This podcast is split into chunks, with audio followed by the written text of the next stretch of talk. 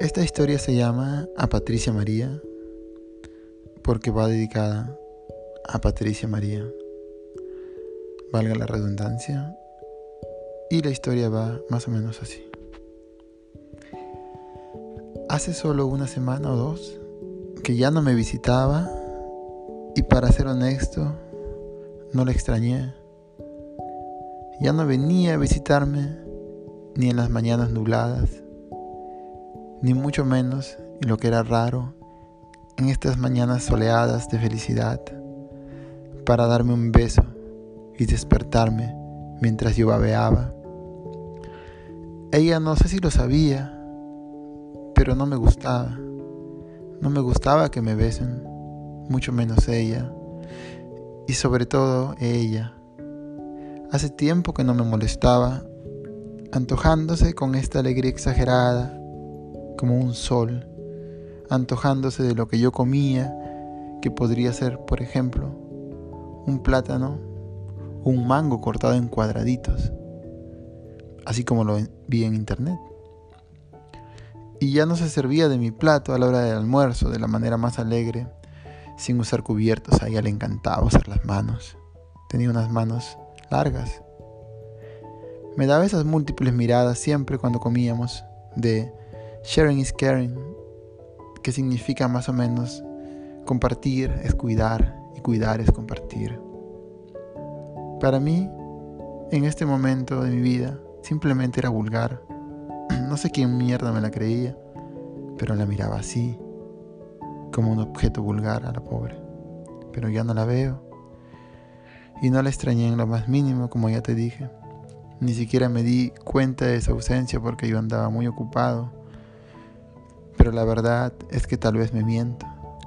Tal vez me miento a mí mismo. Porque hasta donde yo sepa, siempre he sido una persona muy necesitada de compañía. Entonces, como un radio, me percaté que ya no está, como si a la tormenta le faltara la lluvia. Algo andaba mal. Es ingrato el amor cuando uno piensa que es odio. Recuerdo cuando yo la seguía como un adolescente enamorado, ella siempre serena, siempre como si durmiese, pero siempre arisca cuando me veía. Cuando me veía siempre era distante, siempre era arrogante, con esa gran vanidad que tienen ellas. Con su cabello jugaba, se limpiaba la comisura de los labios. Por ejemplo, cuando comía helado. Le gustaba mucho el helado de fresa, era su favorito.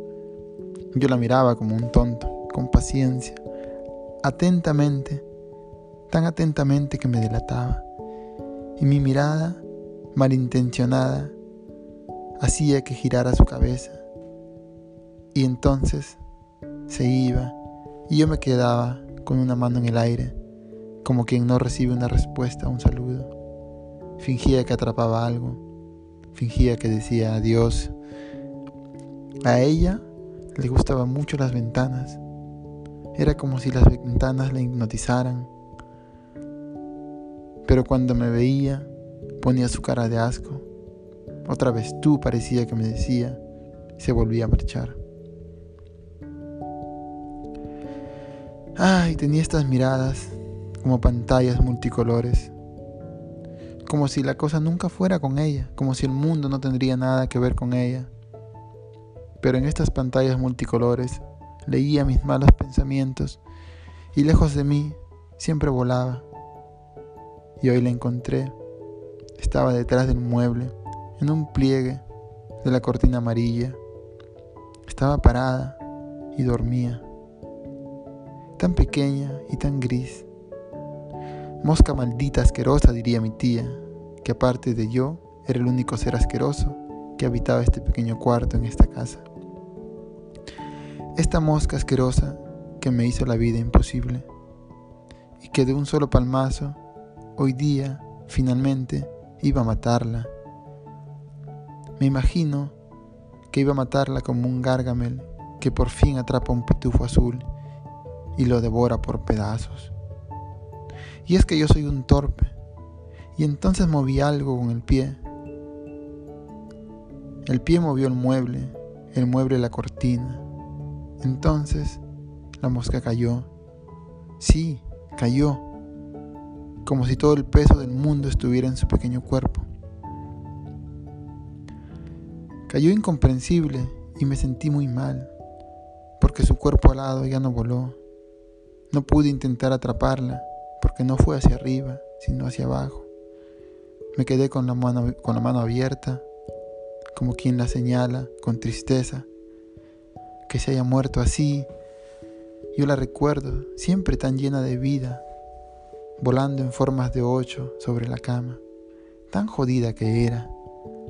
Primero, me lo tomé como una traición, casi como una imperdonable infidelidad de la vida. Si lo hubiese matado yo, estoy seguro, hubiese brincado de alegría. Pero ahora me siento triste. ¿Qué fue eso? Fue un paro cardíaco, fue un cáncer al estómago, fue la diabetes que tortura a las personas en las extremidades. ¿De qué mueren las pobres moscas?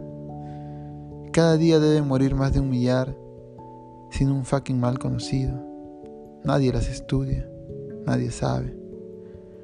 Nadie sabe de qué están hechos nuestros sentimientos, ni las fibras imaginarias con las que formamos el amor, el amor a nuestros enemigos. Quién sabe solo sea la canción de José Luis Perales que suena en la radio que me hace recordar a mi madre, a mi abuela, a mi tía Berta, al cuarto del tío Jesús.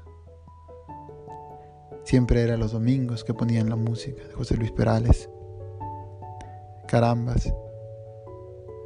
Ahora yo tuviera un enemigo mortal, un enemigo mortal como esta mosca, a quien ahora llamaré para siempre Patricia María, bueno, si este enemigo mortal muriera, ahora sé que lo extrañaría, que la extrañaría.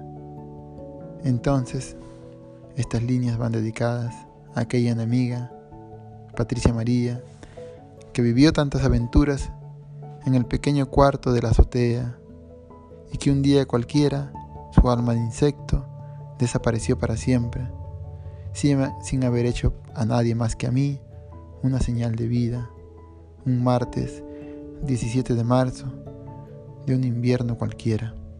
Fin. Y bueno, esa historia creo que la escribí como hace cinco años.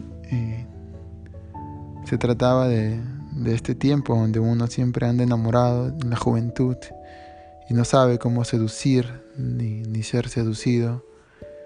Y también se trataba de, de las deformaciones del, del, amor que se convierte en odio, que uno no, bueno, al menos yo no me di cuenta que quería tanto a las personas que odio, que el deseo, la pasión, la intensidad con la que uno piensa a la gente que odia es la misma intensidad con que uno piensa la gente que a veces quiere. A veces el odio todavía es mucho más intenso, es un amor mucho más descontrolado. Y todo lo puse sobre la idea de, de esta mosquita que encontré muerta en la cortina, lo que me pareció muy raro. Nunca, nunca vi una mosca parada en la cortina que haya muerto sin que nadie se entere. Y claro, como en mi cuarto, en la azotea, casi no, no había moscas. Había, venía una de vez en cuando y esta vino y estaba un tiempo molestándome. Y era muy rápida, no pude matarla nunca. Y claro, cuando la había olvidado la encontré y cuando la encontré había muerto y cuando murió eh, sentí una pena muy, muy privada, muy entre una relación entre, entre ella y yo, entre el amor y sus amores imposibles y uno.